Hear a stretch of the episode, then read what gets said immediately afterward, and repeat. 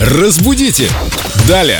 Доброе утро, Юля. Здравствуйте. Доброе утро. Вам вопрос от Ивана. Здравствуйте, я работаю мастером по отделке помещений. Меня интересует правильность названия на русском языке процесса покраски помещения. Одинаково часто встречается два варианта. Покраска и окраска. А еще Как быть? отделка и обделка. Ну, Я слышала тоже, опять же, от мастеров. Какая прелесть.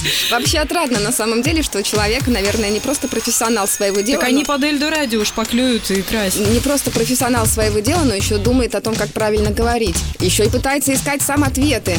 Иван, оба варианта возможны, и окраска, и покраска, и даже м, более того, могу сказать, есть еще один возможный вариант – окрашивание. Мгм. А смысловой разницы абсолютно никакой нет. Нет никакой. А покраска и окрашивание волос тоже равноценны? Вы меня в тупик поставили, если честно.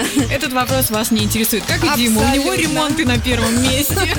Спасибо, Спасибо, Юля. Юля, ждем вас. Разбудите! Далее!